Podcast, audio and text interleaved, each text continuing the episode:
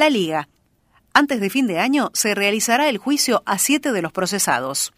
El debate estará a cargo del tribunal en lo criminal número 3. La supuesta organización está acusada de cometer múltiples delitos durante las subastas judiciales. A fines de 2021, casi tres años después de una serie de allanamientos y detenciones llevadas adelante por la Policía Federal, se realizará el juicio oral a siete procesados por la causa denominada La Liga, acusados de integrar una asociación ilícita que aparentemente obtenía, mediante mecanismos ilegales y a menor precio, inmuebles sometidos a remates judiciales en Bahía y la zona.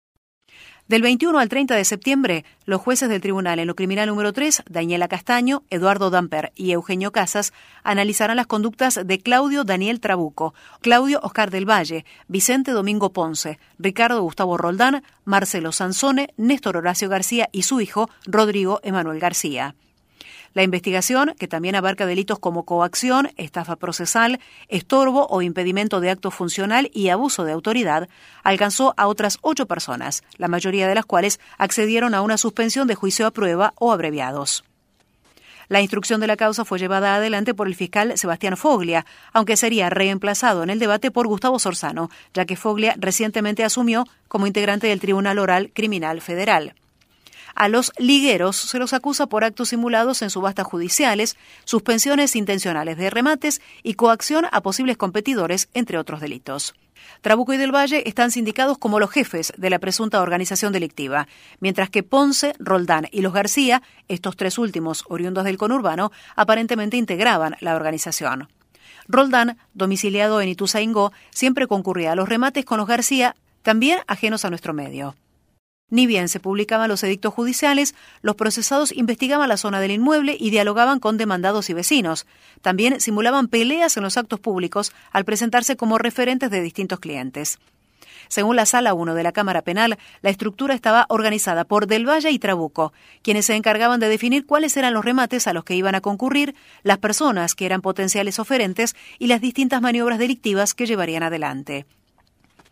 El aporte violento e intimidador del grupo estaba formado por Ponce y los García, quienes cumplían con el efecto de choque para con los oferentes, presionando o amenazando a los mismos o creando peleas ficticias para generar pánico sobre quienes se encontraban en la subasta, circunstancias que pueden apreciarse en las filmaciones, afirmaron oportunamente los camaristas Pablo Sumulú y Guillermo Jambeluca. Medidas alternativas. Seis de los imputados en la causa resultaron favorecidos con una suspensión de juicio a prueba, evitando de esa manera llegar al debate oral. Esta figura, artículo 76 bis del Código Penal, es posible cuando los delitos imputados contemplan una pena que no exceda los tres años de prisión.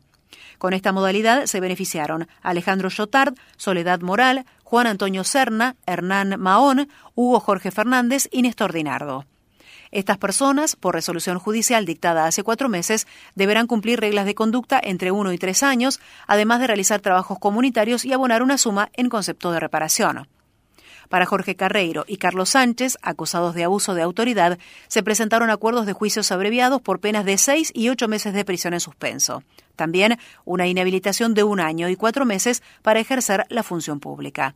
En estos casos, se espera que la jueza correccional número 3, Susana González Larriba, dicte sentencia.